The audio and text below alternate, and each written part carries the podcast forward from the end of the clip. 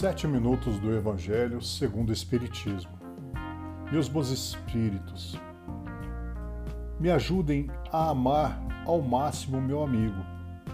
Sei que o amor torna o trabalho agradável, faz a amizade sincera, fortalece os, os laços entre as pessoas. Sei que converte o criminoso em santo, o doente em são e acalma o aflito. Lubrifica a máquina da vida Sei que os pensamentos de amor e peço que me ajudem para modificar para melhor a estrutura íntima de minha mente. Me ajudem a progredir e a me aperfeiçoar, desprender-me do egoísmo e alcançar a paz. Me ajudem não me fechar, mas a doar-me. Sei que o verdadeiro amor habita naquele que se doa. Que assim seja. Estamos hoje no episódio 102, no capítulo 12 do Evangelho segundo o Espiritismo. Amar os inimigos é um absurdo para o incrédulo, aquele para quem a vida presente é tudo. Não vê no inimigo senão um ser nocivo perturbando sua tranquilidade, e do qual crê que só a morte pode livrá-lo. Daí o desejo de vingança.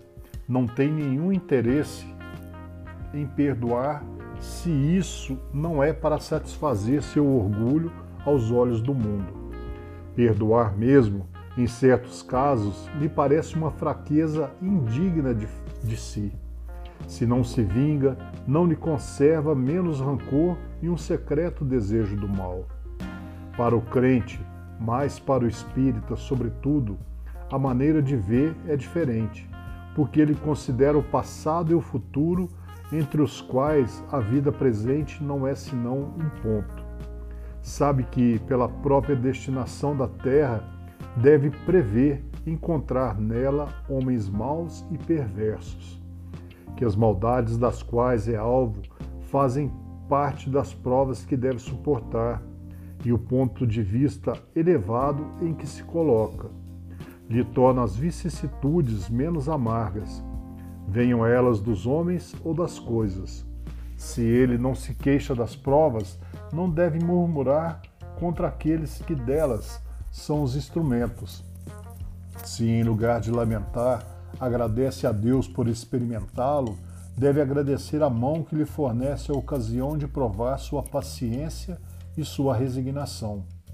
Esse pensamento o dispõe naturalmente ao perdão ele sente, por outro lado, que quanto mais é generoso, mais se engrandece aos próprios olhos e se acha fora do alcance dos golpes malevolentes do seu inimigo.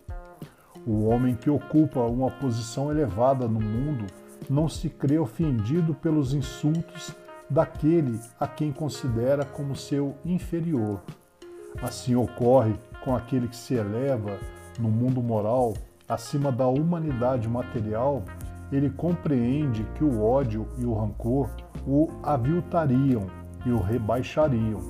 Ora, para ser superior ao seu adversário, é preciso que tenha a alma maior, mais nobre e mais generosa. Os inimigos desencarnados. Tem o espírito ainda outros motivos de indulgência para com seus inimigos. Sabe ele, primeiro, que a maldade não é o estado permanente dos homens, que ela se deve a uma imperfeição momentânea e que, do mesmo modo que a criança se corrige dos seus defeitos, o homem mau reconhecerá um dia seus erros e se tornará bom. Sabe ainda que a morte não o livra senão da presença material de seu inimigo, mas que este pode persegui-lo com o seu ódio mesmo depois de ter deixado a terra, que assim a vingança falha no seu objetivo e, ao contrário, tem por efeito conduzir uma irritação maior que pode continuar de uma existência a outra. Cabe ao Espiritismo provar pela própria experiência e pela lei que rege as relações do mundo visível e do mundo visível, que a expressão apagar o ódio com o sangue é radicalmente falsa E, e o que é verdadeiro é que o sangue conserva o ódio, mesmo além do túmulo, de dar, por conseguinte, uma razão de ser efetiva a uma utilidade prática ao perdão e a sublime máxima do Cristo: amai os vossos inimigos. Não há coração tão perverso que não seja tocado de bons procedimentos. Mesmo inconscientemente, pelos bons procedimentos, tira-se de pelo menos todo pretexto de represálias. De um inimigo pode-se fazer um amigo, antes e depois da sua morte. Pelos maus procedimentos, ele se irrita, e é então que ele próprio serve de instrumento à justiça de Deus para punir aquele que não perdoou. Pode-se, pois, ter inimigos entre os encarnados e entre os desencarnados. Os inimigos do mundo invisível manifestam sua malevolência pelas obsessões e pelas subjugações, das quais tantas pessoas são alvo, e que são uma variedade das provas da vida. Essas provas, como as outras, ajudam ao adiantamento e devem ser aceitas com resignação. E como consequência da natureza inferior do globo terrestre, se não houvessem homens maus na terra, não haveria espíritos maus ao redor dela. Se, pois, deve-se ter indulgência e benevolência para com os inimigos encarnados, devemos tê-las igualmente para com aqueles que estão desencarnados. Outrora, sacrificavam-se vítimas sangrentas para apaziguar os deuses infernais, que não eram outros senão os espíritos maus. Aos desejos infernais sucederam os demônios, que são a mesma coisa. O Espiritismo veio provar que esses demônios não são outros senão as almas de homens perversos, que não se despojaram ainda dos instintos materiais, que não se pode apaziguá-los senão pelo sacrifício de seu ódio, quer dizer, pela caridade, que a caridade não tem apenas por efeito impedi-los de fazer o mal, mas de os conduzir no, mar, no, no máximo caminho do bem e de contribuir para a sua salvação.